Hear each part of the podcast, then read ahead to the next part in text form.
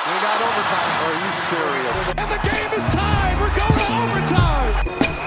It looks like we are headed to overtime. I don't think there's any question they got it out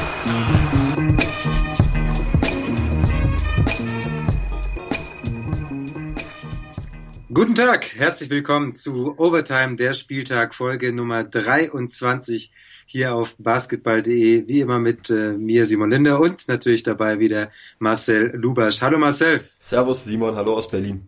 Wie geht's? Ja, super. Äh, war ja ein richtig, richtig intensiver Spieltag. Wir haben ja äh, ordentlich, ähm, ja, also wenn man sich mal die unteren Teile der Tabelle anguckt, äh, dann ist ja ordentlich warm Bundesliga unten. Ähm, deswegen hat es schon richtig Spaß gemacht wieder, nachdem wir letzte Woche noch darüber gemeckert haben, wie langweilig ja die Beko BWL geworden ist können wir jetzt eigentlich äh, schon sehr zufrieden sein mit der Spannung, die uns da im Abstiegskampf geboten wird. Aber definitiv. Wir haben uns äh, letztes, ähm, letzte Woche ja beklagt, offiziell bei der Beko BBL und ähm, ihr dürft uns jetzt danken, also ähm, der Spieltag, dass der so spannend war. Ich glaube, das hat auch was mit unserem letzten Podcast zu tun, weil da musste die, da musste die BBL jetzt einfach liefern. Ja, ja. Das hat sie getan. Ähm, das finde ich vernünftig von der Liga, von den Vereinen. Na gut, es hat aber auch, und jetzt, also jetzt wir konzentrieren wir uns wieder viel, auf die viel, auf die spannenden Spiele. Ja. Wir hatten aber auch viel Arbeit damit, muss man auch dazu sagen. So, also Stimmt, Telefonate ja. unter der Woche mit der Liga. Ähm, War viel zu machen. Mit aber dem DBB gequatscht, wie wir hat, das hinkriegen. Hat sich gelohnt, hat ja, sich gelohnt, genau. würde ich sagen. Ja. Ja. Die Euroleague äh, hat äh, unser Telefonat leider abgelehnt, deswegen hat das mit Bamberg nicht funktioniert. Ähm, war, war schade. Ich hatte mir, ich hatte mir gewünscht, das wird was mit Barcelona, aber hat nicht sein sollen. Nee, gut. Das, äh, also das ist jetzt Meckern auf hohem Niveau. Ähm, mit der BKBWL die Spiele ausweiten können. Das ah, passt alles so, wie es ist, denke ich. Na gut. Ähm, bis zur neuen Saison haben wir vielleicht auch so eine Europa-Flat dann auf unseren Handys und dann schauen wir mal, ob da was geht. Aber jetzt beschränken wir uns erstmal auf Deutschland und das machen wir heute auch im Podcast so. Wir haben äh, ein Thema der Woche, wie immer. Das ist äh, diesmal jetzt der Abstiegskampf. Auf dieses Thema der Woche werden wir aber erst zurückkommen, nachdem wir die ersten drei Spiele besprochen haben. Bremerhaven gegen Göttingen, Abstiegskrimi Nummer eins, Tübingen gegen MBC, Abstiegskrimi Nummer zwei und Kreuzheim gegen Würzburg. Da war auch ein bisschen Abstieg und ein bisschen Playoffs mit äh, drin. Wenn wir erstmal auf die drei Spiele schauen, dann auf das Thema der Woche. Da werden wir dann analysieren, was gerade so abgeht im Tabellenkeller. Und dann geht's zu den anderen Spielen ein bisschen weiter in der Tabelle nach oben. Marcel, ich würde sagen, wir steigen gleich mit der ersten Partie ein. Bremerhaven gegen Göttingen. Ja, machen wir ich lese mal, ich lese mal kurz vor, wie die Viertel ausgegangen sind.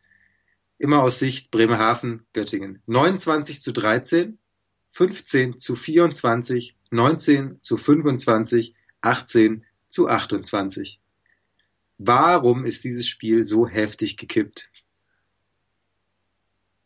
Ich kann es dir ehrlich gesagt nicht sagen, warum Göttingen ähm, auf einmal so auf so, ja, so, so stark ähm, wiederkam und, Gött äh, und Braunschweig, Braunschweig sage ich schon, Mensch, Bremerhaven, so eingebrochen ist. Also es war, ja, es war absolut der Wahnsinn, wie, wie, wie Göttingen die Partie noch gedreht hat. Also gerade 29-13, ich habe am Anfang der Partie gedacht, boah, das wird eine richtig, richtig eindeutige Kiste, zumal ich auch dachte, dass ähm, Bremerhaven mit, mit dem neuen Trainer Machowski schon gefestigter wirkt und den Stiefel runterspielt wird, immerhin 16 Punkte nach dem ersten Viertel schon. Also man muss ehrlich gestehen, bis dato hat Göttingen keine Sonne gesehen, weder offensiv noch defensiv.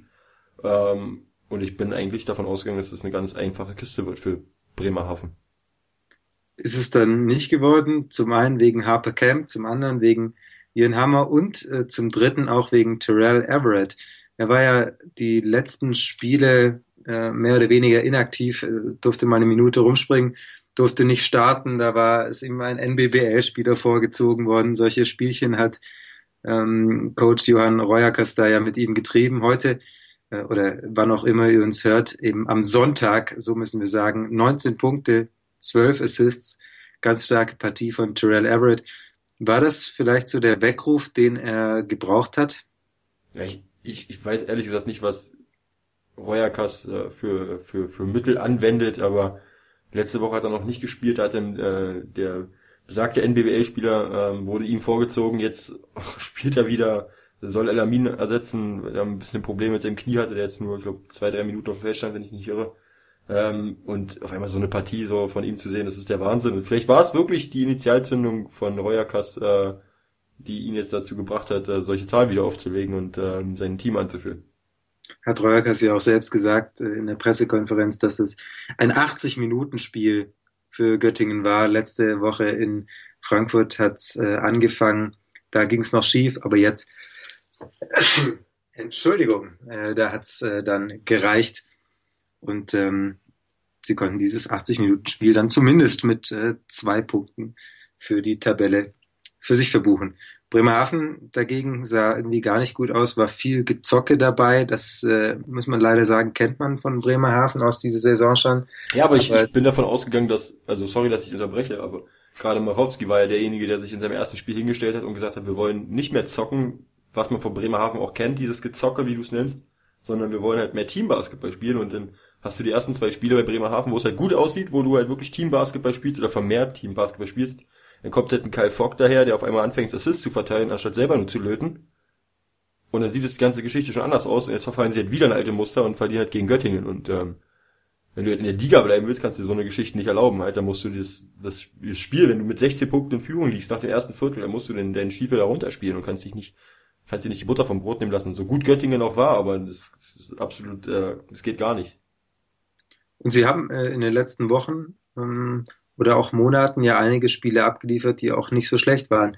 Damals Bonn äh, deutlich geschlagen, dann klare Niederlage gegen Frankfurt, ähm, klare Niederlage gegen Berlin, okay, klare, klare Niederlagen gegen Ulm, das sind nicht die Spiele, in denen sie punkten müssen. Aber dann Braunschweig geschlagen, wieder in Ludwigsburg verloren, aber dafür wieder Hagen geschlagen, knapp gegen Gießen verloren. Ähm, aber es, es ist aber so ein bisschen rauf und runter bei Bremerhaven. Wir werden gleich nochmal genauer darauf schauen. Aber heute sah das dann zu Teilen am Ende schon irgendwie verzweifelt aus. Äh, Bremerhaven jetzt ja auch auf den Abstiegsrang gerutscht. Bricht da jetzt die große Panik aus äh, im Norden? Ich denke nicht, dass jetzt die große Panik ausbricht. Dazu sind noch zu, ja, zu viele Spiele, will ich jetzt nicht sagen. Es sind ja nur noch sieben, wenn ich nicht irre. Sechs, sechs Spiele. Sechs noch. Spiele sind es noch, ja. Ja, stimmt. Ähm, dann schon, dann Panik. Bei sieben. Also bei sieben wäre bei sieben wäre ich bei gesagt, sechs Spielen ist. Also Simon, bei sieben hätte ich gesagt, Piano Freunde, macht mal ruhig, lehnt mal den Stuhl nach hinten, aber bei sechs, boah, also Feuerwehr, mindestens die Feuerwehr.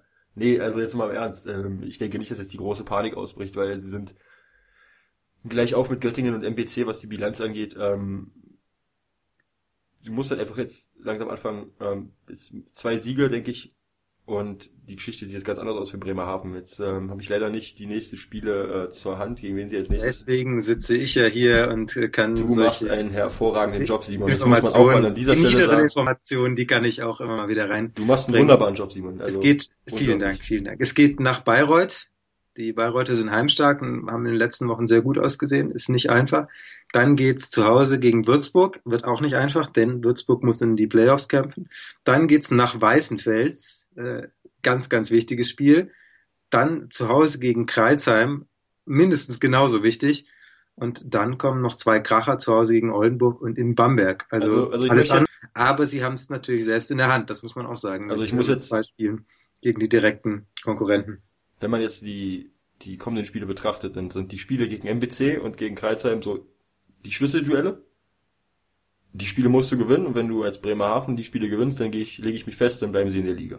Wenn du die beiden Spiele gewinnst gegen MBC und gegen Kreuzheim. Du bist ja, das ist ja der Wahnsinn, was du schon wieder hier ja. an, an These, also, ja, okay. Mhm. Also, Simon, ja. da lege ich mich fest. Ja, du, ja, ich, komm, ich gehe da mit, aber dann wird es wahrscheinlich auch wiederum nicht eintreten. Ähm, bevor wir uns äh, hier über Bremerhaven endgültig verquatschen, lass uns da äh, schon mal gleich zum nächsten Spiel gehen und nachher nochmal genauer auf die einzelnen ja. Teams schauen, würde ich vorschlagen. Tübingen gegen den MBC ich habe gehört, dass äh, jemand, der hier auch am Podcast beteiligt ist, während des Spiels eingeschlafen ist. Und ich sag mal so viel, ich war es nicht. Was ist da passiert? Also zu meiner Entschuldigung muss ich dazu sagen, ich äh,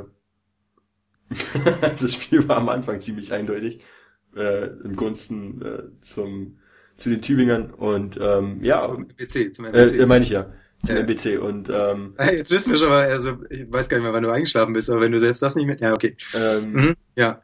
Und ja, dann bin ich halt äh, ja weggeknickt. Äh, war war halt so. Und ähm, aber ich bin rechtzeitig zum Wann, wann Comeback. bist du denn wieder aufgewacht? Das wäre doch äh, interessant zu hören. Rechtzeitig zum Comeback, also im, im, dritten Viertel war es gewesen. Ah ja, okay. Naja, das. Äh, Also, also zu meiner Entschuldigung sei gesagt, ich habe nur das zweite Viertel äh, verpasst. Ich konnte es mir aber im Nachgang noch angucken, also alles easy. na gut. Wa- Was hat dir denn besonders gefallen, so im ersten, dritten und vierten Viertel? Im ersten, dritten und vierten Viertel ähm, die 34 Dreierversuche vom MBC. Haben die, haben Und die dich 13 von Marcus Hatton, die, die waren, fand ich besonders schön. Das war schon wieder so verrückt einfach. Er hat ja Dinger, er hat ja den einen, er hat ja die, diesen einen Dreier da vom, vom Parkplatz, also der war nicht mehr mehr am Parkplatz, der war, das war Park and Ride, war das schon. Der, der war Äh, schon am, an einem Bahnhof. das war Das war, also das war, das war krass. ja. Oder auch, Dafür- also, das ist halt das Ding bei Marcus Hatton, das kannst du ihm nicht wegnehmen. Er hat halt seine, seine verrückten Dinger. Also mir fällt eine, eine Geschichte ein, wo er halt vom linken Flügel Dreier nimmt mit der Hand im Gesicht und der kommt dann irgendwie an die linke Brettkante. Also Ja, das ist halt ja. nicht mal knapp, sondern das ist Oder halt halt bei, bei, bei, ich, beim Ablauf des, oh, jetzt müsste ich lügen, bei, zum Ablauf eines Viertels hat er irgendwie zehn Sekunden Zeit, steht an der Mittellinie, Ja, genau. macht irgendwie drei Schritte nach vorne, aber, und dann drückt er bei noch sechs Sekunden, drückt er irgendwie aus neun oder zehn Metern ab. Und der geht halt Airball irgendwie ins Aus oder weiß ich nicht mehr, aber sehr, sehr schlecht. Oder den einen, den du meintest, glaube ich, gerade, den hat er irgendwie bei, bei zehn Sekunden Rest auf der Shotclock, nimmt er irgendwie mit, mit Hand in, im Gesicht gegens Brett und dafür knallt er dann wieder einen rein. Ich muss dazu sagen, ich finde das, äh, also Respekt für die Dreier, die er trifft, da sind krasse Dinger dabei und heute hat er auch freie Dreier sehr gut getroffen, aber trotzdem müssen wir dazu sagen, dass Marcus Hatton eben beim MBC der Spieler ist, der nach James Sutherland äh, die zweitmeisten Dreier nimmt. Jetzt werden es wohl die meisten sein. Sutherland hatte, glaube ich, 6,7, Hatton 6,6. Ähm, äh, aber er trifft sie eben am zweitschlechtesten. Äh, Louis Darby trifft sie noch ein bisschen schlechter, der wirft aber auch deutlich weniger. Und die Quote von Marcus Hatton, das sind halt 28 Prozent. Äh, und das ist halt einfach nicht gut. So nee, das ist- überhaupt nicht gut. lustig, lustig anzusehen für jemanden wie äh, dich und mich. Äh, wir können uns das neutral anschauen und erfreuen uns dann an 34 Dreierversuchen und eben auch mal an 13 Dreierversuchen von Max Hatton. Aber im Endeffekt äh, würde ich als Trainer verrückt werden, wenn er, wenn er solche Würfe nimmt. Klar, er, er organisiert das Spiel hin und wieder ganz gut und heute hat er auch sehr schöne Pässe gegeben, am Ende wichtige Assists verteilt, weil er eben nicht immer drauf gelötet hat. Und ähm, aber er, er zieht nicht mehr zum Korb, was ich schade finde. Das hat er am Anfang der Saison noch gemacht. Hm, ja, ich weiß nicht. Was denkst du? Warum lässt Preda Kunic das zu? Naja, wie, wie wir schon gesagt haben, du hast halt einen Spieler wie Marcus Hatton und der ist halt dafür bekannt, dass er sehr viele Würfe nimmt und sehr verrückte Würfe nimmt und ähm, das kannst du ihm halt auch nicht wegnehmen. So, du kannst Aber es, es muss ja nicht. das, die, die, die Kehrtwende ist halt Tübingen, äh, nimmst du äh, äh, äh, Taylor, äh, Taylor sage ich schon, ähm, Jordan, Jerry Jordan, ich war jetzt bei Jordan Taylor, ähm, du nimmst du Jerry Jordan, wie viele Situationen gab es in dem Spiel, Jerry Jordan, wo, wo er Jordan. zum Taylor, Taylor Swift. Wie geht's weiter? ähm, noch, jetzt hast du mir komplett meinen Monolog versaut. ja, es tut mir so leid. Nochmal. Ich kann ihn aber, ich kann ihn aber weiterführen. Ähm, Jerry Jordan, wie viele Jerry zieht zum Jordan, Korb, genau. versucht dann nochmal den Kickout zu spielen, wird dabei irgendwie zwei oder dreimal geblockt. Das Ja, nicht ich nur das, sondern, sondern auch der, der, du hast halt die Möglichkeit, also ich glaube, in den zwei Situationen, wo er den Kickout spielen wollte, da war er, also da war ja niemand außer hinter ihm Otuli, der den Ball dann geblockt hat. Oder neben ihm, aber er hätte halt einfach unterm Korb durchgehen können und hätte halt die, einfachen Punkte erzielen können. Also das, das sagt auch viel aus über Jared Jordan, über, über sein, äh, über seine, seine, seine Mentalität, dass er so viel den Ball passen will. Aber in so einer Situation musst du halt eigennütziger sein. Und die Eigennützigkeit, die Jared Jordan fehlt, die hat Marcus Hatton zu Genüge. Jared Hatton oder Jared Hatton, das wäre eine perfekte Mischung. Mar Marcus, Marcus Jordan. Marcus Jordan, ja. Das wär, Marcus Jordan finde ich auch cooler als, als, Marcus, Marcus, ja. als Jared Hatton. Wobei Jared, ja. Naja, also bisschen Mischung wäre vielleicht nicht schlecht. Wobei, müssen wir auch sagen, ähm, heute war Marcus Hatton definitiv der Matchwinner, würde ich jetzt vielleicht nicht mal sagen, aber er war deutlich besser als Jared Jordan. Ja. Ähm, Jared Jordan heute nur mit sechs Assists. Das ist für seine Verhältnisse äh, nicht gut. Und ähm, die eins von sechs Würfen aus dem Feld ist auch für seine Verhältnisse nicht gut. Und die Da- Würfe waren auch teilweise sehr, sehr offen und sehr, sehr blank. Also da muss man auch sagen, da fehlt ihm halt einfach auch, wie immer schon, der Touch von außen, ja. Worauf wir noch gar nicht eingegangen sind, was wir vielleicht noch machen sollten, ist äh, die unfassbare Schlussphase in diesem Spiel. Also ihr, ihr wisst es schon, einige haben das Spiel sicher gesehen. Es lohnt sich tatsächlich auch dieses Spiel nochmal ganz anzugucken, weil, also es ist jetzt nicht immer schöner Basketball, das nicht, aber es ist einfach verrückt und verrückte Aktionen hier und da und ich muss zugeben, es hat mir wirklich Spaß gemacht zuzuschauen, auch wenn das ähm, nicht immer die allerhöchste Qualität war. Ähm, basketballerisch, weil eben diese verrückten Würfe dabei waren und so weiter. Aber du hast halt irgendwie den MBC, der dann im dritten Viertel mit 20 Punkten führt und dann schmilzt das und schmilzt das und schmilzt das und Mitte des vierten Viertels ist es ausgeglichen, dann führt Tübingen, dann führt der MBC wieder, dann führt Tübingen, dann führt MBC wieder und so weiter. Und ganz zum Schluss ähm, lief das lief das dann so ab, dass äh, anderthalb Minuten vor Schluss Franz Messnet einen Freiwurf zum Ausgleich äh, trifft eine gute Minute vor Schluss äh, William Buford zum 73 zu 71. Dann ging es wieder hin und her. Vier Sekunden vor Schluss dann James Sutherland ähm, mit einem erfolgreichen Dreier zum 74 zu 73 für den MBC. Assist kam übrigens von Mark Hatton. Dann im Gegenzug wieder William Buford bei einer Sekunde Rest ähm, zum 75 zu 74 es ist Jared Jordan. Wieder auf die andere Seite ein, ein Wurf von Tashawn Thomas aus der Halbdistanz, der geblockt wird, aber der Ball hatte, und ich bin mir da ziemlich sicher, ähm, oder ich bin mir hundertprozentig sicher, sagen wir mal so, ähm, die, die den obersten Punkt schon erreicht, als äh, ich glaube Torlin Fitzpatrick kommt und den wegwischt. Wäre wahrscheinlich gar nicht nötig gewesen, wäre wohl nicht reingegangen, hätte Tübingen das Spiel gewonnen, aber kann man ihm äh, auch wahrscheinlich gar keinen Vorwurf machen in dieser Situation. Das ist so schwierig und es geht alles so schnell und er hat die Chance, den wegzublocken, dann macht das. Und äh, der Korb zählt aber Goaltending. Sean Thomas kriegt die zwei Punkte auf sein Konto, der MBC auch. MBC führt wieder mit einem. Es ist, rat mal. Marcus Hatton? Korrekt. Äh, so, und dann geht das nochmal auf die andere Seite. Tübingen kriegt nochmal eine Sekunde oder 1,58 oder wie viel es dann am Ende auch immer gewesen sein mögen, wirft, nochmal, der Ball springt zurück. Äh, ich glaube, William Buford bekommt. Ja, William Buford war es gewesen, ja. Äh, das steht hier jetzt alles schon gar nicht mehr im Play-by-Play -play drin, äh, ist auch egal. Zumindest William Buford kommt, ähm, wirft, trifft aber tatsächlich ist, sogar noch. Trifft, trifft tatsächlich noch den vermeintlichen Game Winner, aber die Zeit war auch das äh, war ein deutliches Ding ähm, nach ähm, zumindest wenn man drei Wiederholungen gesehen hat oder eine müsste da auch reichen, aber es war ein deutliches Ding, war eben zu spät und ähm, dann gewinnt der MBC dieses völlig verrückte Spiel und jetzt zum Ende meines Monologes möchte ich noch die Schiedsrichter loben, die das wirklich sehr, sehr gut und mit sehr viel Ruhe gemacht haben. Hat mir sehr gut gefallen. Sie haben sich da alles lieber noch einmal öfter angeguckt. Ähm, aber das, das war wirklich sehr gut, was, äh, was sie da gemacht haben und, und ruhig kommuniziert. Hat mir sehr gut gefallen, auch äh, die drei, die da gepfiffen haben. Dem kann ich nichts hinzufügen. So, machen wir gleich das nächste Spiel, würde ich vorschlagen, und nachher gehen wir dann nochmal zur Analyse dieser zwei Teams. Äh, geht da die Tendenz nach oben oder nach unten dann gleich im Thema der Woche. Davor allerdings noch der fünfte im Bunde, ganz unten, die Kreuzheim Merlins. Die haben verloren in, nein, zu Hause gegen Würzburg. 70 zu 81 hieß es da zum Schluss.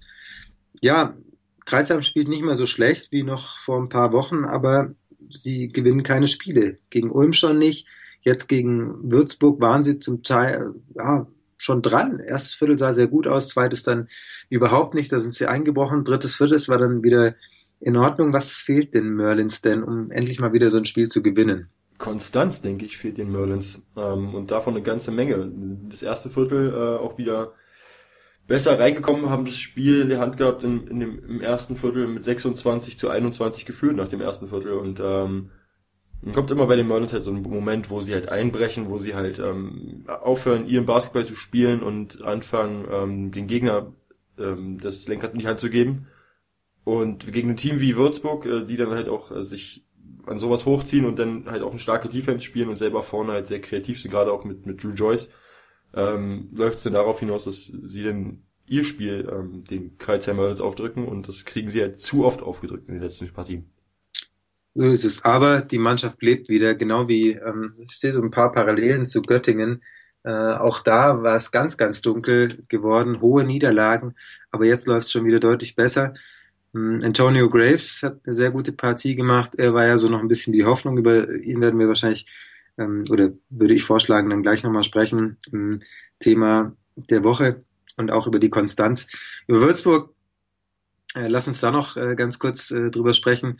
Wie haben dir die denn gefallen? Ähm, wir hatten ja erwartet, oder was heißt erwartet? Wir hatten getippt, dass äh, Lamont Olmer vielleicht mal draußen sitzen würde. Jetzt war der siebte Ausländer Will Coleman, der wirklich überhaupt nichts dafür kannte, der konnte, dass es in den letzten Wochen nicht gut lief. Ähm, für die, die den letzten Port nicht gehört haben, Doug Bradley hatte nach der Niederlage in der letzten Woche angekündigt, dass äh, es heftige Veränderungen geben wird, äh, oder irgendwie so hat er es gesagt, dass er Dinge machen wird, die nicht jedem gefallen und so weiter. Davon war jetzt äh, irgendwie wenig zu sehen. Klar, Max Ugrei in der Startformation und Seth Tuttle eben nicht, aber ähm, naja, viel mehr war es eigentlich nicht. Seth Tuttle zehn Minuten gespielt, aber viel mehr war nicht, oder? Nee, viel mehr war es wirklich nicht, nee. Aber man muss dazu sagen, es ist wichtig für Würzburg, dass sie das Spiel gewonnen haben, auf jeden Fall, weil dadurch durch die Niederlage von Gießen, worauf wir noch zu sprechen kommen, äh, können sie erstmal den sich ein kleines kleines ein Siegpolster äh, schaffen zum zum nicht Playoff Platz 9 ähm, und kommen wieder zurück in die Spur nach äh, zuletzt vier Niederlagen in Folge. Absolut. Und das mit Max Ugrei, das muss man schon sagen, ist eine, ist eine, schöne Geschichte für ihn. Hat nicht so viele Würfe genommen, aber hat in den 27 Minuten, die er eben spielen durfte, ähm, acht Rebounds geholt, was wichtig war für die Mannschaft, ähm, um eben das Rebound-Duell zu gewinnen. Auch drei Offensiv-Rebounds. Das sah gut aus und äh, ja, schauen wir mal, wie es da weitergeht. Also gerade mit Test Tuttle, wir haben drüber gesprochen, jetzt habe ich mir mal... Er hat letzte Woche, glaube ich, acht Assists verteilt oder so, deswegen wundert mich das ein bisschen. Also das ist halt, wir haben letzte Woche schon spekuliert, wen es treffen könnte, aber jetzt habe ich mir einfach mal aufgerufen, er hat jetzt neun Minuten gespielt im letzten Spiel. Äh, jetzt zehn, siehst, ja, zehn ja, Minuten, ja. Äh, jetzt siehst du hier ähm, die Minuten, äh, Ludwigsburg 48 Minuten im ersten Spiel, dann 38, 35, 34, 34, 34, 34, 33, 33 und dann ja, zuletzt, also wollte er vermutlich auf Seth Tuttle nicht, nicht ganz verzichten, aber, aber, aber zuletzt jetzt halt, aber zuletzt jetzt halt nur noch 25, 23, 19, 14, 12 und jetzt nur noch 10 Minuten. Enttäuschend auf jeden Fall. Also in den Playoffs hätte ich, hätte ich nicht gedacht. Äh, gar nicht mehr. Naja, schauen wir mal. Genau, abwarten und Kuchen backen. So ist die Devise jetzt erstmal, aber äh, wundert mich Ab, ein wenig. Ja, was hast du gesagt? Abwarten und Kuchen backen. Das ja, ich auch nicht Kennst du nicht? Nee. Äh, Simon, also gerade habe ich noch gelobt. Ich, ich kenne kenn nur abwarten und Tee trinken, aber das ist. Das ist abwarten und Tee trinken ist die ist die Tübinger Variante. Ist die, ist die uncoole Variante von abwarten. Genau, du sagst es. Genau so sieht's aus, ja. Nun, dann äh, warten wir mal ab und äh, schauen mal, wie es läuft. So, ja. jetzt aber zum Thema der Woche. Wir haben fünf Mannschaften ganz unten drin im Abstiegskampf. Es wird jetzt richtig eng. Sechs Spiele sitzt doch für alle, außer für Tübingen. Die haben schon ein Spiel mehr als die anderen, haben deswegen nur noch fünf Partien, dafür eben auch einen Sieg mehr. Ähm, ich würde mal vorschlagen, wir gehen einfach die, die Teams der Reihe nach durch. Ich sag gleich nochmal kurz die Konstellation. Und dann würde ich dich einfach mal bitten, zu jedem Team eine Sache zu sagen, die dafür spricht, dass sie die Klasse halten und eine, die dagegen spricht. Ja. Bist du so spontan? Kriegst du das hin? Krieg ich hin, Stand ja. nicht in meinem Skript, das ich dir zugeschickt habe. So, Tabellenplatz 14. Walter Tigers Tübingen, 29 Spiele, 8 Siege. Tabellenplatz 15, 16 und 17 der MBC, Göttingen und Bremerhaven mit jeweils sieben Siegen in 28 Spielen.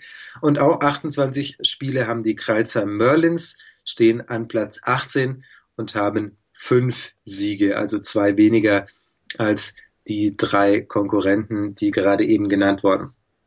Tübingen, Platz 14. Was spricht dafür, dass die Walter Tigers die Klasse halten?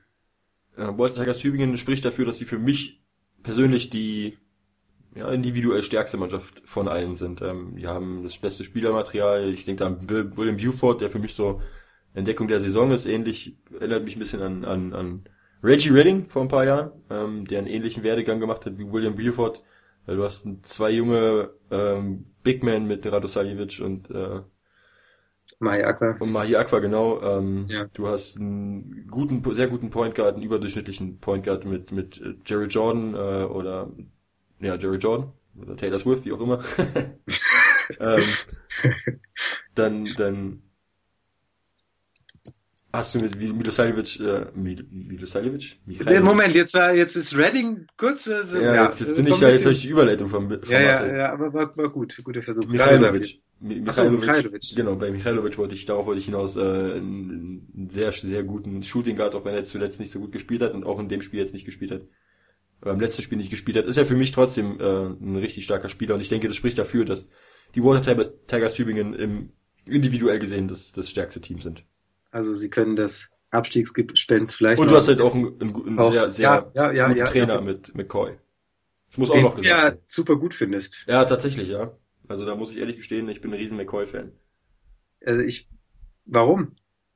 Er ist mir einfach unglaublich sympathisch so. Ja, ich mag ihn auch total. Also als, als ähm, Spieler, ich muss dazu sagen, ich habe mal ein Praktikum gemacht vor vielen, vielen Jahren bei den damals noch äh, NBW Ludwigsburg, so hießen sie da noch, und da war er Co-Trainer. Ich glaube, ich habe die Geschichte auch mal erzählt hier im Podcast mit dem Süßstoff. Also er ist ein, ein ganz Nee, die Geschichte ist mir neu, Simon. Das kannst du jetzt mal zum Besten bringen, bitte. Ähm, ich habe ein Praktikum gemacht bei der NBB Ludwigsburg, so ein Schulpraktikum war das damals, irgendwie zehnte Klasse oder so. Und äh, wir holten, äh, Moment, wie war das? Ich muss das kurz in meinem Kopf zusammenkratzen. Äh, ich, ich saß in einem Raum äh, und habe da einen Spielbericht äh, oder einen Vorbericht geschrieben zu einer Partie äh, von Ludwigsburg und in dem Raum, in dem ich war, ähm, stand auch der Kopierer. Und dann kam Tyron McCoy rein und hat etwas kopiert und auf dem Kopierer stand ein Locher und beim Kopieren ist ihm der Locher hinter den Kopierer gefallen. Und Tyron McCoy ist groß genug, um hinter diesen riesen Kopierer zu fassen. Und dann hat er eben die Sachen dahinter hergeholt, äh, die eben so dahinter waren, weil er den Locher nicht direkt gekriegt hat.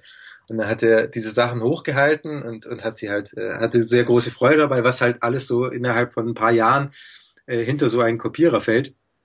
Ähm, da wieder rauszuholen. Und unter anderem war es eine, eine kleine Dose Süßstoff, die er da rausgeholt hat.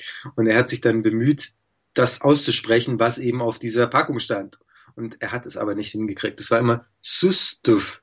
Hat gesagt, Süßstoff. Und er wieder Süßstoff. Also Mobst, hat, mobst du den armen Amerikaner, ja? es hat nicht, es hat nicht funktioniert, aber es war, also wir hatten großen Spaß in diesem kleinen ähm, äh, Kopier Raum mit Tyron McCoy, der eben Süßstoff äh, nicht aussprechen konnte. Das war, das war sehr, sehr lustig. Und er ist allgemein auch ein, ein äh, toller Zeitgenosse. Alle, die mit ihm zu tun haben, wissen, was für ein großartiger Typ er wirklich ist. Also das auf jeden Fall. Basketballerisch, ähm, ja, hat der, hat der Tübingen sicherlich auch nach vorne gebracht etwas.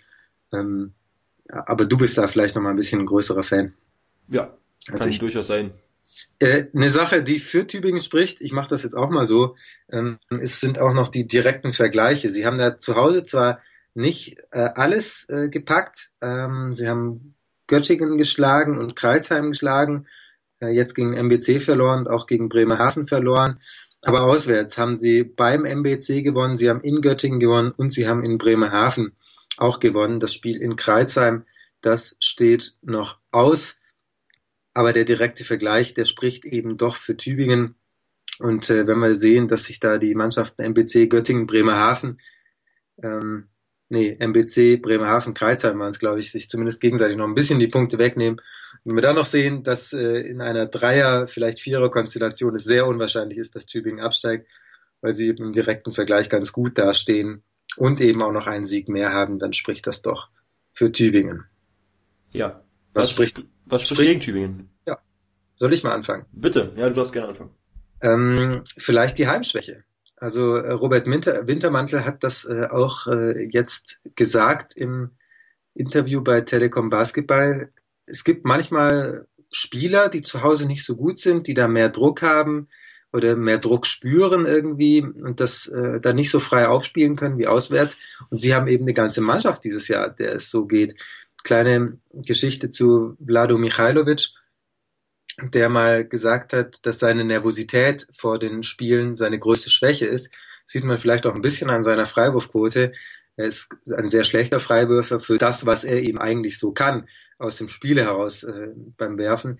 Also eine Mannschaft, die zu Hause sehr nervös ist, ähm, das ist nicht immer ganz einfach. Und wenn wir dann sehen, wie jetzt der Spielplan von Tübingen aussieht, dann macht es das nicht unbedingt einfacher. Sie spielen in München, klarer, Play klarer Playoff-Kandidat oder schon sicher qualifiziert. Dann spielen sie zu Hause gegen Hagen.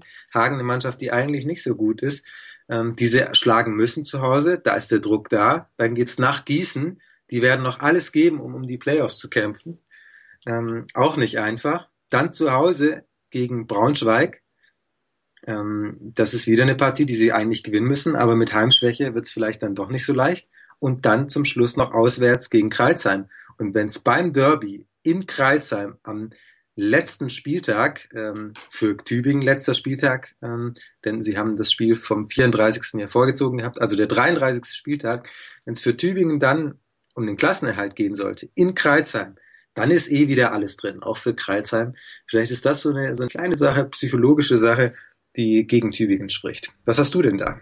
Ähm, ich denke, bei Tübingen ist äh, für mich so eine ganz mentale Geschichte. Zum einen, was du es angesprochen, äh, die Heimschwäche. Äh, da bin ich absolut bei dir und, und sehe das absolut ähnlich. Eine andere Sache ist, dass ich glaube, dass sie sich gar nicht der Situation bewusst sind, in der sie gerade stecken. Also ähm, es wirkt nicht so, als wenn die Tübinger jetzt ähm, wirklich wissen, dass es für sie auch um den Abstieg geht. Also sie sind jetzt auf Platz 14, das sieht jetzt, wenn man jetzt nicht auf die unbedingt auf die Bilanzen schaut und auf die Punkte, ja, es sind ja vier Plätze vor dem letzten und also vier, vier Plätze liegen dazwischen und ist ja eigentlich ganz easy. Wir haben ja noch ein kleines Polster, ähm, aber lass mal einen von den beiden oder zwei Mannschaften da unten jetzt anfangen, Spiele zu gewinnen und dann sieht es für, für Tübingen noch ganz schlecht aus. Und ich glaube, dieser Situation sind sich einige Spieler auch gar nicht wirklich bewusst, glaube ich. Kleine Anekdote auch noch dazu. Du hast das Spiel auch gesehen, äh, falls du da gerade nicht eingeschlafen warst. Ähm, zu Beginn der zweiten Halbzeit war, kam, ich glaube, da war es, kam Jared Jordan auch zum ja. Kommentator von, hast du, hast du, warst du wach? Hast ja, war ich, war ich wach. Ja, zu, da war ich Jan, wach. Zu Jan Lüdecke von Telekom Basketball und hat ihn gefragt, wie Bremerhaven gegen Göttingen ausgegangen ist. Also da ist äh, die Situation auf jeden Fall im Kopf, aber vielleicht nicht bei jedem anderen Spieler.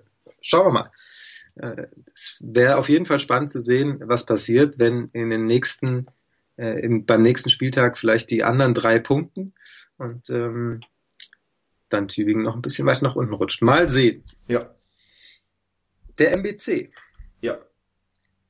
Was spricht denn für den MBC? Was spricht für den MBC? Ich glaube, aktuell die, die Form des MBC spricht für den MBC. Also, dass sie in letzter Zeit sehr gut in Form sind. Sie haben aus den äh, letzten fünf Spielen haben sie, lass mich kurz das, sehen. Ich glaube, aus den letzten, frei, frei von der Leber weg, äh, aus den letzten sechs Spielen fünf Siege. Genau, ich, genau. Irre. Ja, das waren tatsächlich aber sonst vier Siege aus den letzten fünf Spielen. Äh, die letzten zehn Spiele waren fünf und fünf, also äh, fünf Siege, fünf Niederlagen und das Moment, spricht Moment, eindeutig. Fünf, fünf Siege aus sechs Spielen, so viel war es sogar. Fünf aus sechs, genau, Eins, tatsächlich. vier, Und die letzten sechs, zehn ja. Spiele waren fünf Siege, fünf Niederlagen und das spricht eindeutig für den MBC, weil sie dadurch die beste Bilanz von allen Mannschaften haben. Ähm, in den letzten zehn Spielen. Jetzt schauen wir mal auf Tübingen. Die letzten zehn Spiele waren zwei Siege und acht Niederlagen.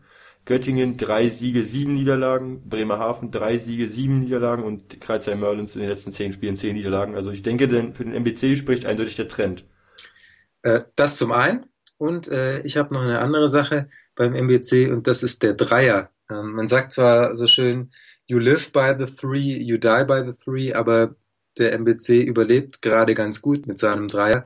Und das ist so eine, so eine Qualität, wenn du halt irgendwie noch in zwei, ein, zwei, drei, ja, sagen wir mal, zwei Spielen noch die Dreier so richtig gut triffst, wie jetzt eben gegen Tübingen, dann rettet dich das vom Abstieg. Das stimmt tatsächlich, ja. Was spricht dagegen? Du darfst anfangen. Die kleine Rotation. Äh, ich habe äh, heute gesehen, dass Chris O'Toole ganz zum Schluss richtig Probleme hatte. Der hat gepumpt ohne Ende, der kam bei wirklich wichtigen Defensivsequenzen nach hinten getrottet wie sonst was, weil er, so habe ich das gedeutet, einfach ausgepumpt war. Er war zu Ende. Der, da ging nichts mehr. Das, das war völlig äh, überbelastet. Der Spieler, ähm, so sah das für mich aus, musste lange, lange gehen, hat, äh, ich will mal kurz nachschauen, wie lange er gespielt hat.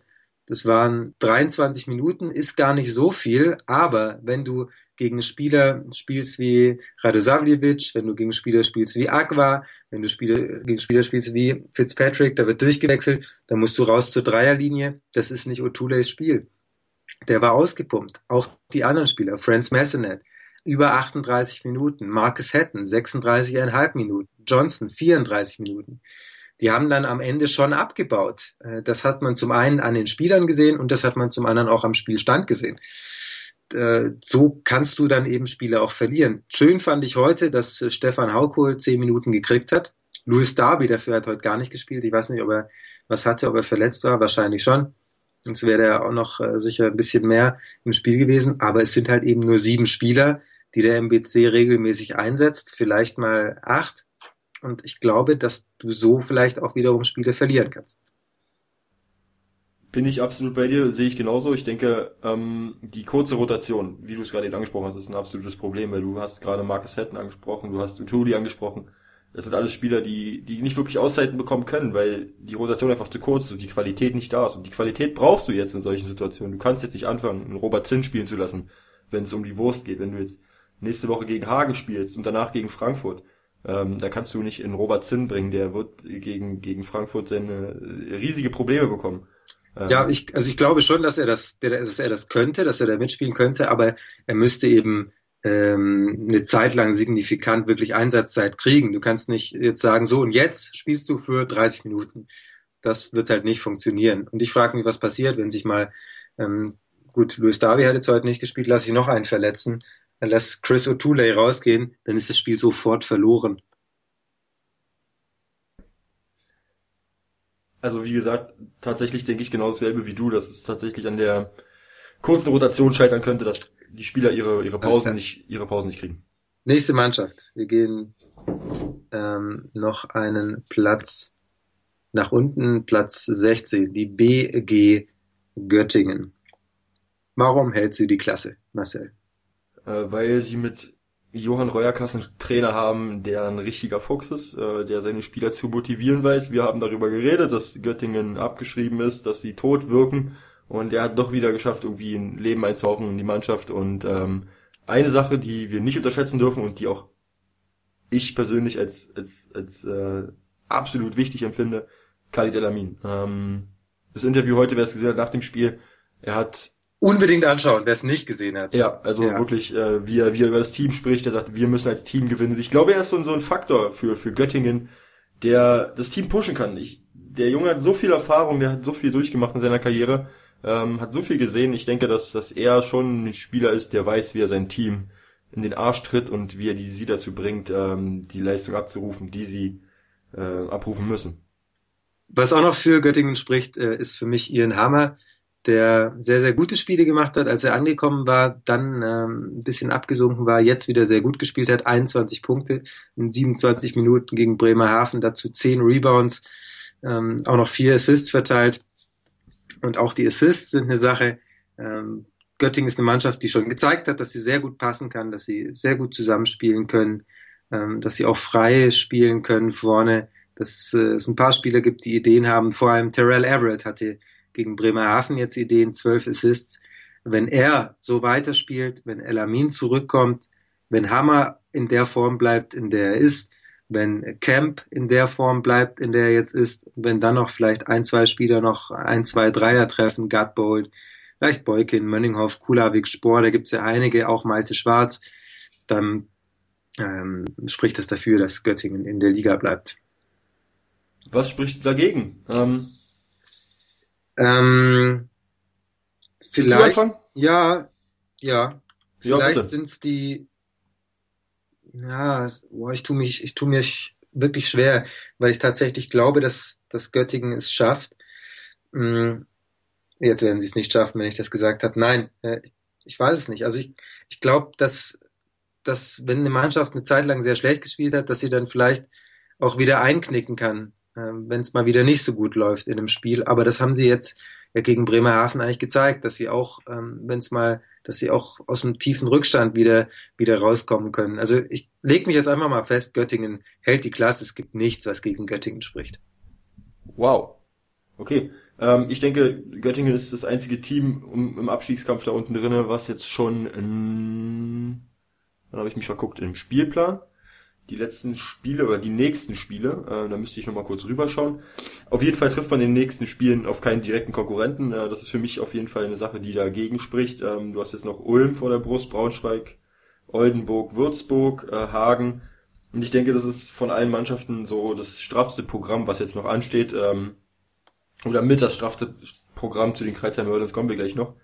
Ähm, aber Oldenburg, Ulm, Würzburg, das werden Spiele sein, ähm, die, die richtig, richtig schwer werden. Auch Braunschweig und Hagen können richtig schwer werden. Also da sehe ich schon ähm, so ein bisschen das schwerste Programm bei den Göttingern aktuell. Und ähm, wenn ich jetzt nochmal schaue zum MBC, ähm, sie spielen noch gegen Bremerhaven, gegen Bonn, gegen Hagen, Frankfurt, Ulm, Bayreuth. Ist, sind auf jeden Fall zwei bis drei Siege auf jeden Fall drinne. Eisbären Bremerhaven spielen noch gegen Oldenburg, gegen Würzburg, gegen Bayreuth, auch noch gegen Kreisheim im MBC. Also da kann man auch nochmal Siege holen gegen den direkten Konkurrenten. Äh, deswegen, wie gesagt, sehe ich den, den direkten äh, Vergleich, wenn was die kommenden Spiele angeht, eher bei den anderen Mannschaften, aber nicht bei Göttingen. Die haben zu starkes Restprogramm. Göttingen wird noch drei Siege holen. Boah, okay. These. These. These Alert. Nächste Mannschaft. Äh, Bremerhaven. Was spricht für Bremerhaven? Ach nee, ist ja gar nicht die letzte. Ha. Nee. Äh, Bremerhaven, ja, was spricht für Bremerhaven? Äh, Machowski, glaube ich. Ähm, dass er es schafft, den, das Gezocke aus den Spielern rauszukriegen, dass sie endlich anfangen, wieder Teambasketball zu spielen. Das, glaube ich, spricht für Bremerhaven. Ich glaube, Und dass dass, sie ja. sehr überragend, also für mich äh, ein überragendes Frontcourt-Duo hatten mit Jerry Smith und ähm, Kyle Fogg, ähm, die in meinen Augen schon höhere Gesundheit. Entschuldigung, vielen Dank. Das zweite Mal, dass du mich unterbrichst. Ich, ich müsste mal irgendwie, keine Ahnung. Naja, egal. Äh, jedenfalls ähm, Hachi. Ja. Was wolltest du Mhm. sagen? für mich eins der äh, stärksten Frontcourt-Duos der Liga. Äh, ich denke, dass gerade Jerry Smith und, und Kyle Fogg äh, auch in besser platzierten Teams mitspielen können, die in den Playoffs sind. Ähm, deswegen denke ich, das Mm. spricht für mich Mhm. für die Eisbären Bremerhaven. Ja.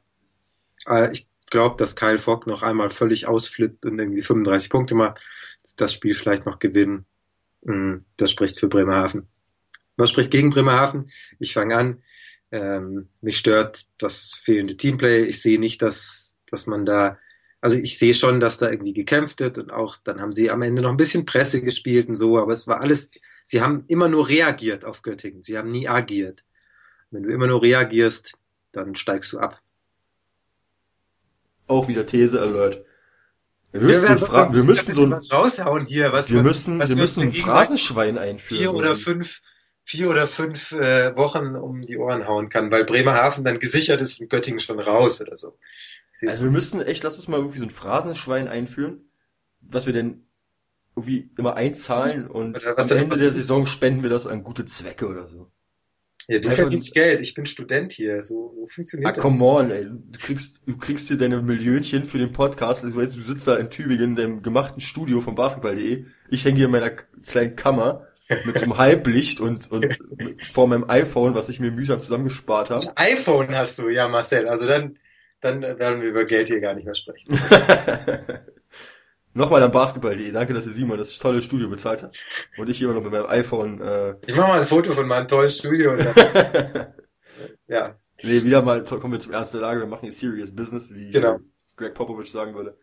Ähm, wo haben wir stehen geblieben? Bei den Eisbären Bremerhaven. ich wollte sagen, warum Bremerhaven absteigt. Genau, ähm, weil sie neben Göttingen für mich das mit stärkste Restprogramm haben. Äh, sie spielen auch Hast du nicht vorher noch Kreilsheim? Du hast doch gerade eben gesagt, Kreilsheim hat ein schweres Wettbewerb. Kreilsheim hat auch ein schweres Restprogramm, aber nicht so schwer wie Bayreuth, wie ich gerade sehe. Weil ich mir noch mal so Bayreuth. Äh, Sie spielen noch gegen Bayreuth, das ich sagen. Bayreuth. So, jetzt. Ähm, Äh, Eisbären ich, Bremerhaven. ich das finde, kommt, dass- weil du mich immer unterbrichst, Ich finde, dass ich glaube, dass Kreuzheim, Bremerhaven, Göttingen, MBC und Tübingen das schwerste Restprogramm haben. Das ist meine Meinung zu, zu dieser Sache. Nein, es ist immer schwer. Wenn du gegen den Abstieg spielst, ist jedes einzelne Spiel schwer. Also das war Aber du musst dann auch die direkten, die direkten Matchups sehen. Und ich denke, wenn du, äh, wenn du gegen Medi Bayreuth spielen musst, die, wir haben vorhin gesagt, die sind relativ gut drauf. ja, Die spielen, äh, die müssen Siege holen, wenn sie in die Playoffs wollen. MBC Kreuzheim, das werden die beiden Spiele sein, die sie, ähm, wo es halt wirklich richtig hart wird für die beiden Mannschaften, für die jeweiligen Teams. Gegen Oldenburg, glaube ich, wird nichts zu holen sein für die Bremerhavener und gegen Bonn, ähm, an einem guten Tag schlägt Bonn die Eisbären Bremerhaven und dann hast du, wenn es hochkommt, aus den nächsten sechs Spielen äh, vier Niederlagen und äh, es wird echt schwierig für die Bremerhavener. Kreuzheim steigt nicht ab, weil Antonio Graves dort spielt und noch äh, ein oder zweimal sehr, sehr gut spielt. Äh, Kreuzheim steigt ab, weil sie letzter sind und ähm, die wenigsten Siege und weil sie das nicht mehr aufholen. Was sagst du? Kreilsheim steigt nicht ab, äh, weil sie durch den neuen Coach viel Selbstvertrauen bekommen haben, weil sie besser agieren, als Team agieren, weil sie wie Socki im Team haben, der sympathisch ist und dem Team äh, in den Arsch treten wird und ähm, Antonio Graves noch sehr gute Spiele abliefern wird. Kreisheim, und die erste Mannschaft, die nicht absteigen wird, weil ein sympathischer Spieler in ihren Reihen ist. Genau so sieht's aus. Aber das, das, ist so ein bisschen, das war so ein bisschen so eine Frauenlogik. Sorry für alle Frauen, die zuhören, aber das ich mag. Nicht. Da, da lachen wir nicht drüber. Stimmt. Ich lache nicht drüber. Du hast es gesagt, du darfst lachen. Ja, Kreisheim ich, steigt aber ab. Ich habe so ein bisschen Macht, ich kann das einfach rausschneiden, wenn ich will. Also das ist ja so die Macht, die ich besitze. Warum steigt Kreisheim ab? Ähm, weil sie die nächsten drei Spiele alle verlieren werden gegen Ludwigsburg, Alba und Bayern. Ähm, und dann abgeschlagen dann, letzter sind. Und dann abgeschlagen letzter sind. Gut, Thema der Woche ist zu. Ähm, wir gehen einfach, zack, boom, zur nächsten Partie. Haben jetzt noch äh, sehr, sehr spannende Sachen hier drin, werden aber trotzdem Zahlen zulegen. Wir haben heute uns eben auf den Abstiegskampf konzentriert. Nicht böse sein, wenn euer Team ein bisschen zu kurz kommt. Gehen jetzt gleich mal zu Oldenburg-Gießen, was ein tolles Spiel war. Ähm, Wahnsinn, am Ende super eng. Paulding trifft einen Freiwurf zur Führung. Ähm, dann vergibt Wells einen Korbleger. Da haben sich ein paar Gießener, oder ich würde mal sagen, alle Gießener auch noch beschwert, dass da äh, einer die Hand äh, auf der Schulter hatte, der Oldenburger. Ich habe es tatsächlich nicht gesehen, kann dazu auch nicht sagen, ob es ein Foul war oder nicht. Es waren einfach zwei Crunch-Time-Teams, die da aufeinander getroffen sind. Und so sah das dann am Ende auch aus. Am Ende vielleicht die Erfahrung äh, ein bisschen entscheidend der ähm, Oldenburger die dann das Spiel für sich entscheiden konnten.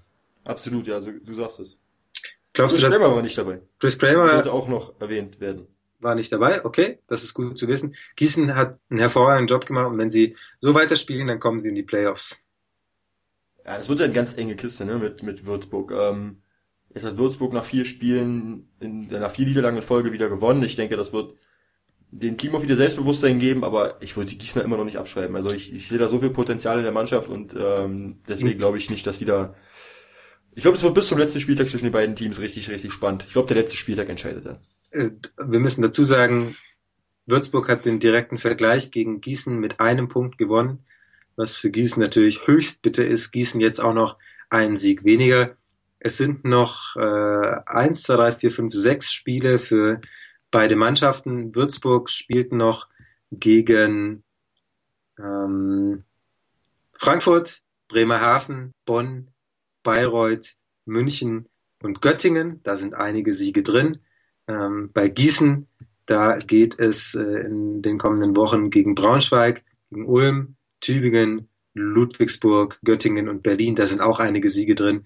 Aber Gießen braucht eben zwei Siege mehr als Würzburg, um eben noch auf Platz 8 zu kommen. Schauen wir mal. Also ich sage, das dass, also ich sage, dass am letzten Spieltag äh, stehen beide Mannschaften ja mit einer ausgeglichenen Bilanz da. Ähm, Gießen muss am letzten Spieltag äh, gegen gegen Alba ran, ähm, holt da den entscheidenden Sieg, glaube ich, und die Würzburger verlieren ihr Duell gegen. Jetzt lass mich kurz mal schauen.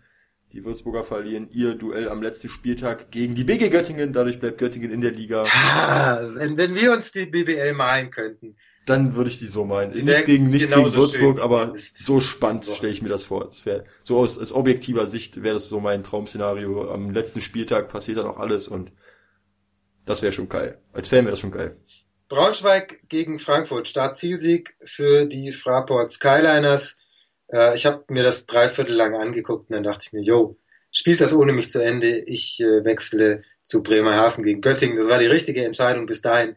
War das schon gut gespielt von Frankfurt? Immer dann, wenn sie mussten, haben sie den Druck ein bisschen erhöht. Es gab dann im dritten Viertel irgendwie mal eine Phase, da ist, glaube ich, viereinhalb Minuten lang nur ein Korb gefallen. Braunschweig äh, konnte nicht und äh, Frankfurt musste nicht. Und so war es dann am Ende ein deutlicher Sieg für Frankfurt. Ähm, wir moderieren diese Frankfurter Siege in letzter Zeit immer so locker ab. Ja, ja, haben sie wieder gewonnen, waren halt dominant und so. Aber ist schon beeindruckend, was Frankfurt leistet in letzter Zeit. Absolut, ja, das ist tatsächlich sehr beeindruckend. Also sie sind äh, defensiv eines der besten Teams der Liga mittlerweile. Sie rebounden unglaublich solide, haben ihre Gegner im Griff. Ähm, Habe ich heute tatsächlich gerade erst gelesen, sie spielen mit der geringsten Pace, also das langsamste Team der Liga. Ähm, damit lullen sie ihre Gegner so ein bisschen ein. Das sieht man dann, Braunschweig erzielt nur 59 Punkte und das ist halt auch, glaube ich, in den letzten Spielen so, so ein bisschen äh, der Trend, dass die Teams halt so unter, unter 65 Punkte bleiben. Also Braunschweig macht einen echt äh, super Job. Jeder im Team kennt seine Rolle. Ähm, jeder macht das, was er soll. Da gibt es kein, kein Frankfurt, Spieler irgendwie aus. Frankfurt, ja, meine ich ja. ja, ja. Äh, jeder, keiner springt da, springt da, äh, macht da irgendwelche Sachen, die er nicht soll, sondern jeder kennt seine Rolle, jeder macht das, was er soll und ähm, erfüllt seinen Job und das macht sie jetzt auch so unglaublich stark. Im März und April, also wenn wir uns mal den letzten Monat anschauen, ähm, das waren schon großartige Sachen dabei bei Frankfurt, jetzt noch abgesehen vom FIBA Europe Cup, wo sie ja das Final Four erreicht haben.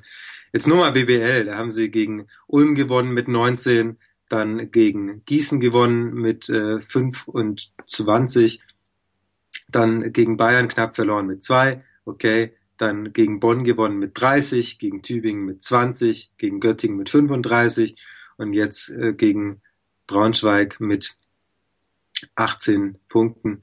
Ähm, das ist schon, ist schon stark, was Frankfurt in letzter Zeit spielt. Und so äh, könnte es auch weit gehen in den Playoffs. Warten wir mal ab, gegen wen es dann geht. Ähm, das wird ja auch noch entscheidend sein. Auf jeden Fall, ja. Bonn gegen Bamberg. Bis zum Ende des dritten Viertels äh, oder bis zum Anfang des vierten Viertels sah das sehr, sehr gut aus, was Bonn gespielt hat, fand jo. ich persönlich. Ähm, Gehe ich mit, ja. Am Ende hat es nicht gereicht. Äh, ich sage jetzt einfach mal wieso, weil Bonn aufgehört hat zu treffen. Sie haben die Dreier nicht mehr getroffen, die sie vorher ganz gut hatten. Ähm, vor, oder naja, gut, wäre jetzt vielleicht auch ein bisschen übertrieben, aber sie haben 8 von 22 getroffen in den ersten drei Vierteln und 0 von 5 am Ende. Es waren dann noch zwei Zweier, die reingegangen sind und zwei Freiwürfe. Sechs Punkte im vierten Viertel. Bamberg mit 20 Punkten plus 14 aus Sicht der Bamberger im letzten Viertel plus 20 aus Sicht der Bamberger nach dem letzten Viertel. Äh, das sieht dann ziemlich deutlich aus, aber ähm, schön zu sehen, zumindest, dass, dass Bonn zumindest zeitweise mit Bamberg ganz gut mitgehalten hat. Ja, das kann man, kann man so festhalten, ja. Ähm, man muss auch sagen, dass, dass der Basketball, den Bamberg aktuell spielt, einfach unglaublich attraktiv ist. Du kannst da, selbst wenn du als Team mithältst, ähm, es ist halt immer nur so die, die, diese, diese Floskel, ähm, ein gutes Pferd springt nur so hoch, wie es muss und, und das habe ich das Gefühl bei den Bambergern immer, dass sie halt nur so und so viel Prozent geben, wie sie müssen. Sie sind sich immer der, der Lage bewusst und sobald der Gegner irgendwie rankommt, dann, dann zumindest in der BKBBL wirkt es so, ähm, dass sie in der Euroleague alles aufs Parkett bringen müssen, was sie haben. Das ist, äh, spricht für sich, aber ähm, gerade in der BKBBL wirkt es aktuell so, dass sie halt über allem schweben. Jetzt sind bei, sie bei 19 Niederlagen, äh, 19 Niederlagen, Quatsch. 19 Siegen in Folge und es ist schon äh, echt beeindruckend, was sie da, was sie da äh, aufs Parkett bringen. Definitiv. Glaubst du, dass es nochmal mit dem Sieg klappt äh, im letzten Spiel gegen Laboral? Nein, glaube ich nicht. Also äh, Laboral. Äh, glaube ich auch nicht. Hast du den Game Winner so gesehen? Ah, hör auf, ey. Wahnsinn. Wahnsinn. Und vor allem das Maskottchen, also wer es nicht gesehen hat, den Game Winner von äh, Laboral gegen Kann gerne auf meine Seite gehen bei Twitter, ich hab's, äh, ich hab's geteilt. Ed Maluba Jim und unbedingt gerne. folgen, wenn ihr ihm nicht folgt. Dringend. Eine Frechheit, wenn ihr es nicht tun würdet. Das Maskottchen, was schon aufs Feld rennt, obwohl das Spiel noch nicht vorbei ist und dann wieder runter rennt, äh, hat mir ganz besonders viel Freude gemacht an diesem Video, aber war ein, ein geiler Wurf. Catch me if you can. Äh, Bertrands danach schön durch die Halle gerannt wie ein Bescheuerter. Also das war schon überragend. Das hat mir sehr gut gefallen. Das vor allem gerade, dem, gerade auch gegen Real Madrid. Vor allem, genau, nach dem Game Winner von Jule und so weiter. Ja, ja. Okay, so, kurzer Spiel. Exkurs in die anderen Ligen. Wir geben weiter ein bisschen Gas. Bayern gegen Hagen waren gar nicht mal so viele Würfe. Ich habe das Ergebnis gesehen, dachte mir, wow, das waren irgendwie so 75 Feldwürfe und 20 Freiwürfe. Waren nicht so viele, aber die haben einfach gut getroffen, die Bayern. Und ganz besonders beeindruckend John Bryant und Bryce Taylor. Die beiden haben eine hervorragende Partie gemacht, jeder für sich. Ich glaube, beide um die 20 Punkte und jeder hat irgendwie vier Dreier getroffen oder so. Also das war, das war ganz stark. Aber Simon? Ja? Ich muss dazu sagen, ich lege mich fest und dabei bleibe ich auch. John Bryant hätte nicht so eine Partie gemacht, wenn DJ Covington noch im Team wäre. Ja. Und du siehst halt tatsächlich bei den Hagenern und ähm, ähm, ich, das ist jetzt nicht so extrem wie, also ich habe mit einem Beispiel im Kopf, ähm, was jetzt vielleicht ein bisschen extrem ist, aber so die das gleiche Prinzip ist es, als äh, bei Hannover 96 im Fußball damals Robert Enke sich das Leben genommen hat. Ähm, was für die Spieler alle ein Schock, für das ganze Umfeld war es ein Schock, äh, die ganzen Trainer, Verantwortlichen, die Mitspieler waren alle sehr, ja natürlich, es war, war eine Katastrophe für die. Äh, das, das, ein, dass es so gekommen ist und du hast gesehen, in den kommenden Spielen war Hannover 96 zum damaligen Zeitpunkt ähm, Euro, Euroleague-Teilnehmer, also haben im ähm, internationalen Geschäft mitgespielt und sind halt auf dem Abstiegsplatz abgerutscht, weil sie tatsächlich nicht mehr in der Lage waren, die Leistungen abzurufen, die sie vorher abgerufen haben. Selbiges Prinzip bei Phoenix Hagen, ich, es ist halt, ähm, wirkt das ganze Team seit der Verletzung von, von, von ähm, DJ Covington irgendwie in so einem Strudel nach unten. Ähm, sie können meines Erachtens sehr froh sein, dass sie die Siege am Anfang der Saison geholt haben und im Niemandsland der Tabelle rumschwören. Ähm, stünden sie jetzt irgendwie auf Platz 14, 15 und wären sie für mich einer der Abstiegskandidaten Nummer eins, weil sie aktuell nicht in der Lage sind, da irgendwie ihre, ihre Form zu finden, die sie halt in den vorigen Spielen gebracht haben. Situation natürlich nicht vergleichbar, damals Enke Covington. Ähm, nein, nein, ist, nein. Das, das, wolltest, weißt, du, das wolltest du, genau, ich wollte es nur nochmal deutlich machen, das, das wolltest du eben nicht sagen, sondern es ist einfach ähm, ein wichtiger Spieler, der, der Hagen da jetzt rausgerissen wurde mit der Verletzung. Wünschen wir auch jetzt nochmal alles Gute und hoffen, dass er, dass er bald wieder auf die Beine kommt und vielleicht nächste, nächstes Jahr wieder für Hagen auf dem Parkett steht. Finde ich schön. Ludwigsburg gegen Bayreuth haben wir Dafür auch noch. kannst du was sagen, ja. Ja, da war, also da war alles drin. Das war ein, das war ein richtig äh, starkes Spiel von Bayreuth. Es war nicht so ein gutes Spiel von Ludwigsburg. Bayreuth hat lange mitgehalten, fiel ein bisschen zurück, kam wieder ran, hat geführt. Am Ende hat Ludwigsburg mal wieder ein enges Spiel eintüten können. Ähm, könnte auch wichtig sein mit Blick auf die Playoffs, dass du eben auch Erfahrung hast, eben solche enge Spiele zu gewinnen. Äh, da war alles drin. Ich sag mal ein paar kurze Sachen. Es waren schöne Sachen drin da war so ein Double Dunk, habe ich es mal genannt. Äh, Ken Horton und noch ein zweiter Spieler von Bayreuth, der mir gerade entfallen ist, habe ich nicht mehr genau im Kopf, wer das war, aber die haben den zu zweit irgendwie so ein Eliud reingestopft. Total krass. Ähm, dann ein Eliud-Anspiel auf äh, Rocky Trice, der den Ball leider, leider, leider hinten an den Ring hämmert. Wenn der reingegangen wäre, wäre das äh, der Dank des Jahres in der BKBBL gewesen. Dann auch bisschen kuriose Sachen wie Adam Wolaskowski hat kurz vor Schluss die Chance, ich glaube bei, weiß ich nicht mehr wie vielen Sekunden, zehn Sekunden oder so, ähm, mit einem Freiwurf, den ersten hat er getroffen, mit einem zweiten Freiwurf auf vier Punkte plus zu erhöhen und er wirft einen Airball, der so leicht das Netz touchiert. Ähm, dann Double-Double von John Brockman mal wieder. Dann war noch unschöne Szene, hat sich eine Cheerleaderin verletzt hat sich das Knie verdreht, äh, gab es wieder eine Unterbrechung, dann hat der Würfel mal nicht funktioniert, auf dem die Zeit dran war, dann waren die ganzen, dann waren die Video-Walls damit irgendwie gekoppelt und dann auch down oder was weiß ich, zumindest haben sie nicht mehr funktioniert und die Fouls waren nicht richtig angezeigt. Also Mike Koch durchgedreht wie sonst was bei diesem Spiel. Ähm, es gab viele technische Fouls, äh, ausgefaulte Spieler, also da war, da war wirklich alles drin in dieser Partie. Langes Spiel, wie gesagt, viele Unterbrechungen aber äh, im Endeffekt ähm, anstrengend, glaube ich, für alle in der Halle, die dabei waren. Gute Stimmung in Ludwigsburg, ähm, aber war, äh, war, war ein Kampf, ein Spiel und ein Kampfsieg. Karen Johnson hervorragend, 24 Punkte. Auf der anderen Seite Jake Odom, klasse, John Flowers, super Spiel gemacht. Ähm, war, war eine interessante Kiste in Ludwigsburg. Jake Odom hat mir besonders gefallen, kann man ja nochmal hervorheben. Äh, und hatte auch, hatte auch nur drei Turnover Tatsächlich. Ja, tatsächlich nur drei Turnover. Das habe ich auch sehr überrascht. Also ich habe äh, echt mit einem Quadruple-Double gerechnet, äh, mit äh, 21, 21 Punkten, vier Rebounds hat er ge geholt, fünf Assists, vier Steals und nur drei Turnover. Äh, Jake Odom, ja. Überragendes Spiel gemacht. Ja. Besser getroffen als Karen Johnson, muss ich sagen. Also Karen Johnson hat zwar auch ein richtig starkes Spiel gemacht, das was ich von ihm gesehen habe, war überragend. Ähm, ich bin auch ein riesen Karen Johnson-Fan, aber die Quoten sind nicht so gut gewesen, wie bei Jake Odom. Ja, aber Karen Johnson hat den Sieg und Jake Odom nicht. So. Äh, Ulm, Bam, in Ulm, your face. Moment mal, ich wollte noch was sagen, nämlich Ulm hat den Sieg und Berlin auch nicht. Warum ja, das denn? Dann, ist das halt so, ja.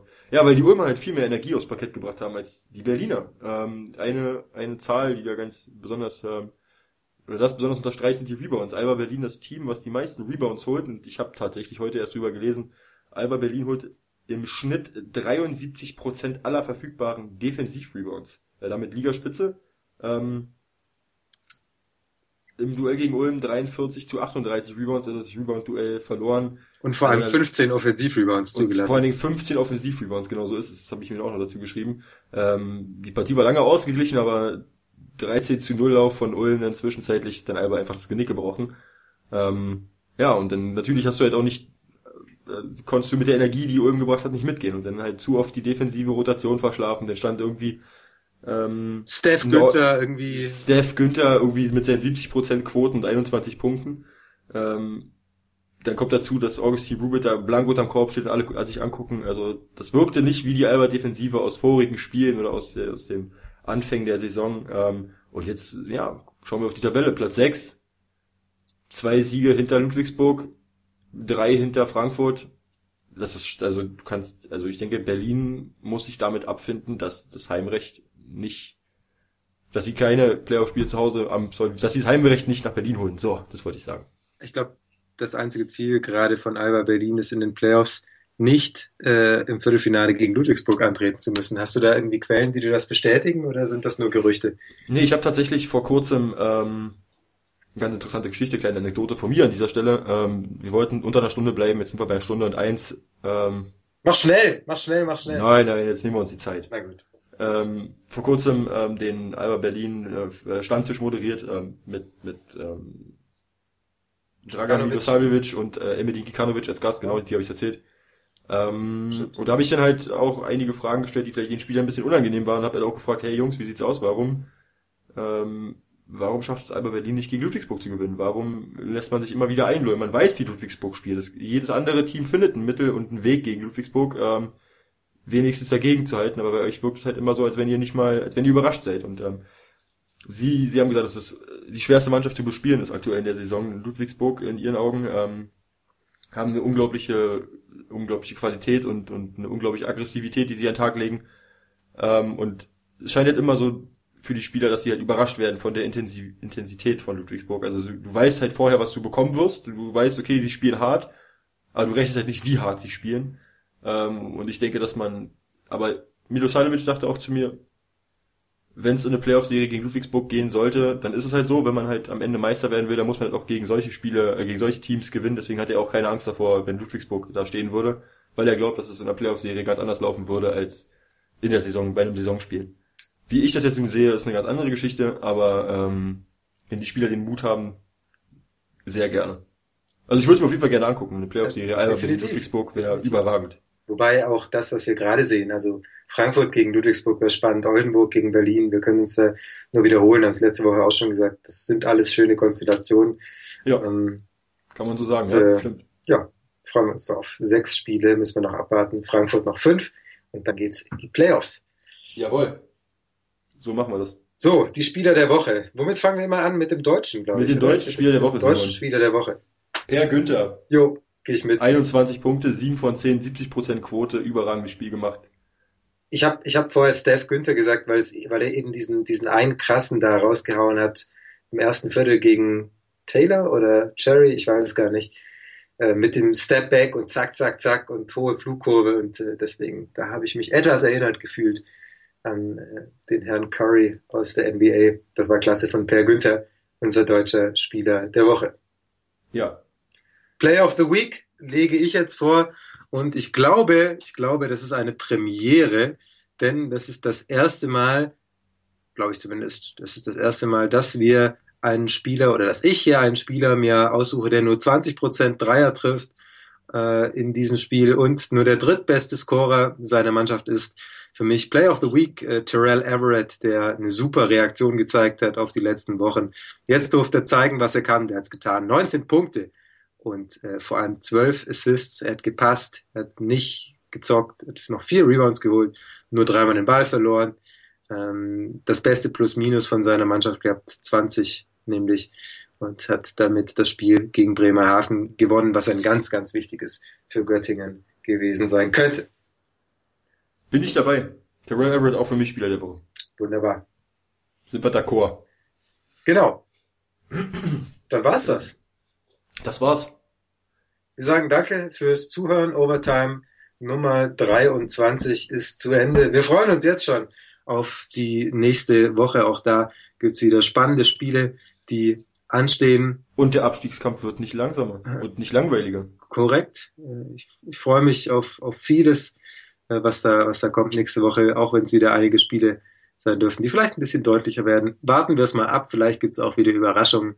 Abwarten. Und ihr hört es. Genau. So haben wir die Kurve gekriegt. Abwarten und, und Kuchen essen war es vorher noch. Naja, Kuchen backen, Vorhin Kuchen Kuchen essen. backen. Also das Sprichwort von vornherein abwarten und Kuchen backen. Ich weiß nicht, was du gehört Du hast, hast Simon. Kuchen, hast du nicht Kuchen essen gesagt? Nee, Kuchen backen. Abwarten, Also, wir, Kuchen wir machen backen. das, wir machen das in der Reihenfolge. A- äh, Kuchen backen, abwarten und dann Kuchen essen. Machen wir das so. Wir wünschen eine schöne Woche und Danke für Bis jeden Download. Bis nächste Woche. Macht's gut. Ciao, ciao. Tschüss.